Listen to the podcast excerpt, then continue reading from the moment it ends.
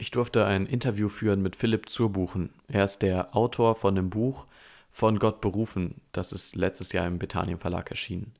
Und er hat mir in diesem Interview einige Fragen beantwortet, die ich zu dem Buch und zum Thema Berufung allgemein hatte. Wenn dich das näher interessiert und du jetzt die erste Folge davon hörst, dann möchte ich dich ermutigen, auch die anderen Folgen zum Thema Berufung zu hören, die ich mit Philipp führen durfte, denn darauf baut die heutige Konversation auf. Heute soll es darum gehen, wie kann ich in meine Berufung hineinwachsen? Brauche ich dafür Gabentests? Wenn ja, sagen Sie mir dann, was meine Berufung letztendlich ist oder wie kann ich sonst den Willen Gottes für mein Leben herausfinden? Ich freue mich, dass du dabei bist und dass wir diese Reise gemeinsam unternehmen dürfen.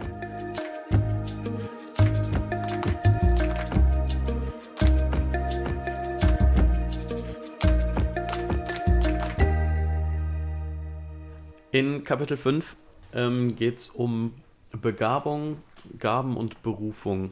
Ähm, und am Anfang bringst du ein Beispiel, was es eigentlich schon ziemlich gut auf den Punkt bringt, ähm, wie das Ganze zusammenhängt. Von Pierre und, wie wird sie ausgesprochen, Nadja? Oder? Nadia, ja. Nadja, ja. Ähm, welche zwei Arten von Berufung würdest du sagen, sind in den Köpfen der Leute? Ähm, oder hm. welche zwei Arten von Berufung gibt es? Auch anhand dieser Beispiele. Ja, welche zwei verschiedene Denk Denkweisen. Ne? Ja, Denkweisen, ja. ja. ja. das geht ein bisschen in, in die Richtung ähm, Kapitel 1 eigentlich auch von, von diesem Beispiel von der Putzfrau Lina. Mhm. Ähm, äh, dass, dass wir eben äh, Selbstverwirklichung vor ähm, Gehorsam stellen und vor ja. Demut. Willst du es kurz erklären, das Beispiel von Lina?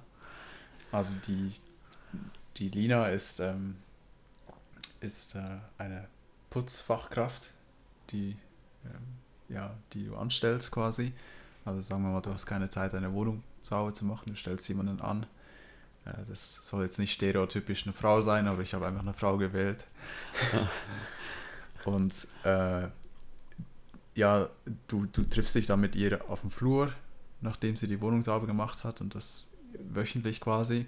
Und sie erzählt dir dann immer irgendwelche Dinge, die, die sie verändert hat in der Wohnung. Also irgendwie die Tapete oder die, die Vorhänge. Ähm, sie hat irgendwas mit deinen, deinen Haustieren gemacht oder so, irgendwas eingeübt mit ihnen. Ähm, aber dann merkst du, du kommst in die Wohnung rein und du siehst immer noch die Krümel am Boden. Du siehst, ähm, dass, äh, ja, du gehst ins Badezimmer und da starte ich die, quasi die, die Zahnpasta an mhm. im, im Spiegelschrank. Und was würdest du sagen?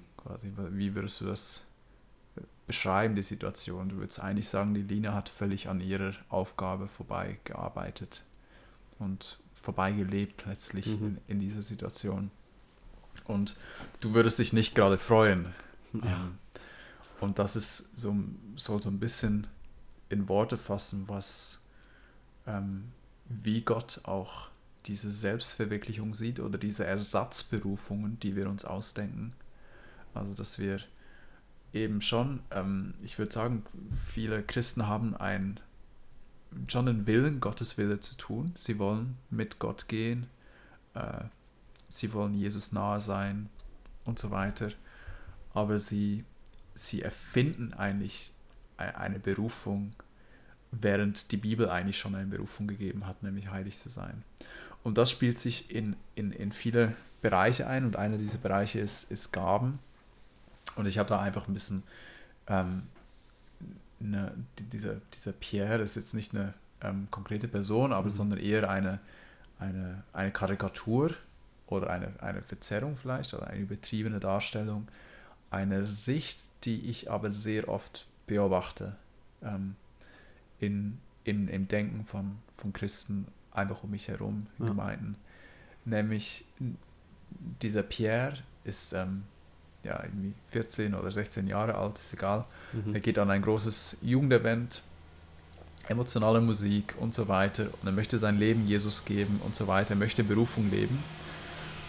Und, und er findet dann, da gibt es so einen Workshop, wo man so seine Gaben analysieren kann. Und mhm. er füllt dann so ein Blatt aus, äh, einen Gabentest.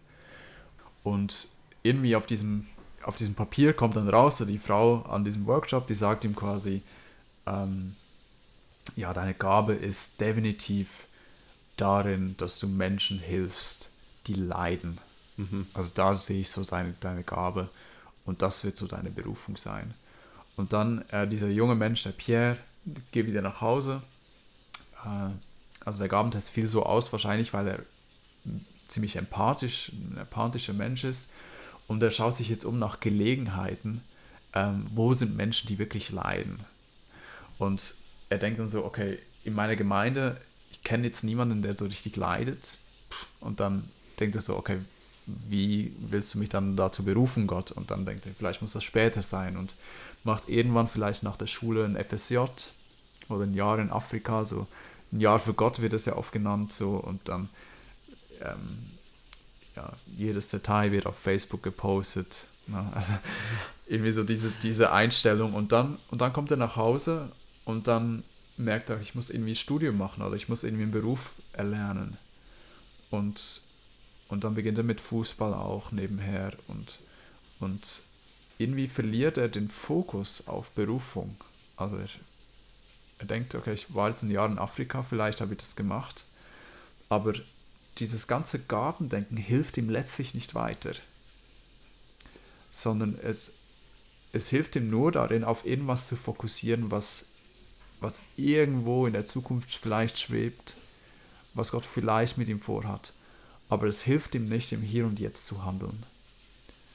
Und, und das ist, denke ich, das Problem, ähm, diese, dieses übertriebenen Fokus auf Gabentests. Und ich habe da dazu einfach mal gegenübergestellt, wie meine Sonnt ehemalige Sonntagsschullehrerin Mhm. das, das beschreibt, wie sie ihre Berufung in ihrer Berufung lebt. Die Nadja. Ja, die Nadia. Ja, ja. Ähm, und es ist einfach, im Englisch würde man sagen, down to earth. Mhm. Ja, es ist einfach, sie denkt nicht allzu hoch von sich. Sie, sie sieht die Aufgaben, wo sie dran ist. Sie hat ähm, von Kindheit an, gibt sie sich in Verantwortung rein, in Dienste in der Gemeinde.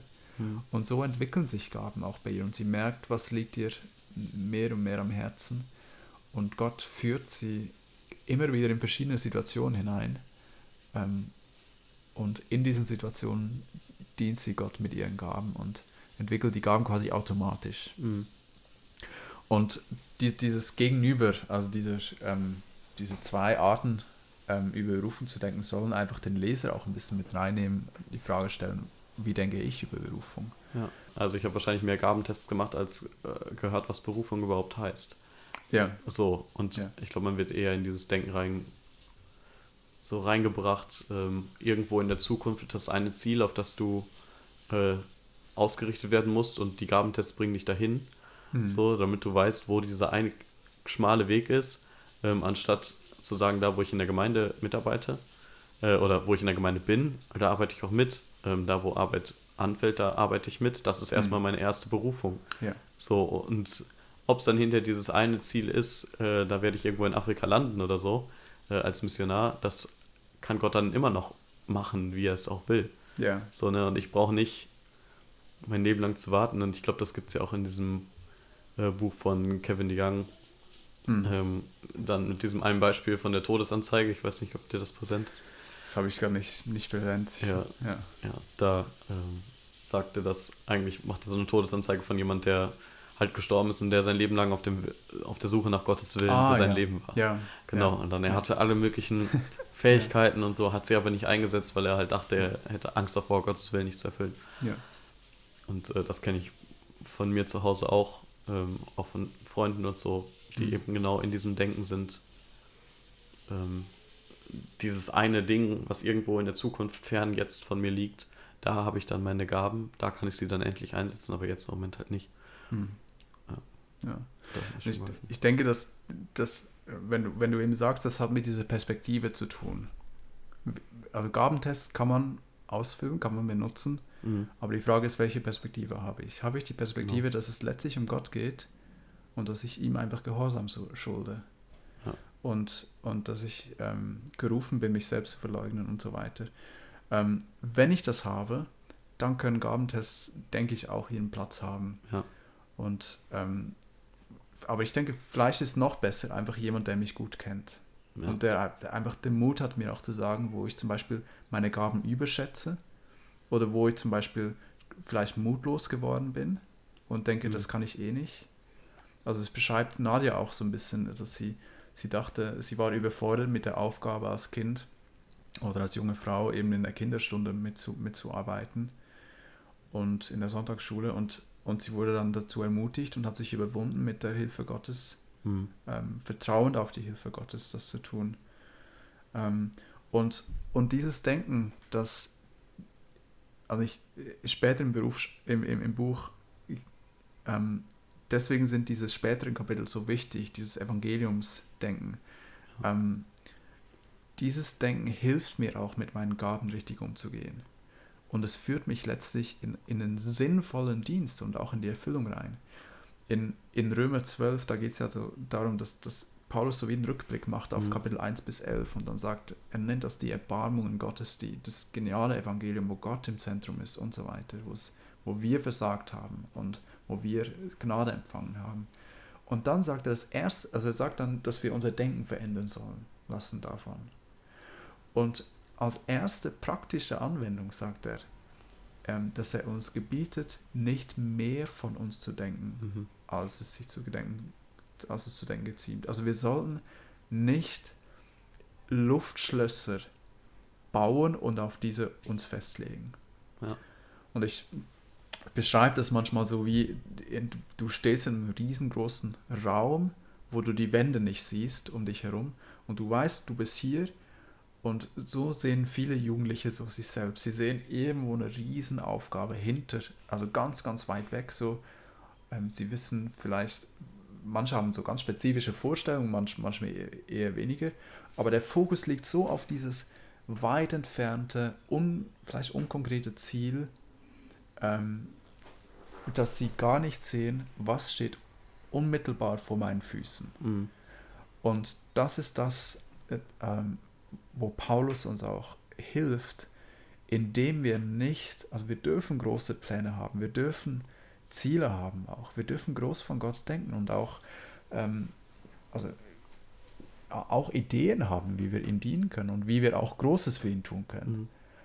Aber Paulus sagt eigentlich, senke deinen Blick und schau auf das, was dir vor Füßen liegt. Ähm, es ist eigentlich eine hilfreiche, ja. hilfreiche Sache auch in Bezug auf Gaben, dass wir sehen, welche Dienste stellt Gott uns vor, vor die Füße.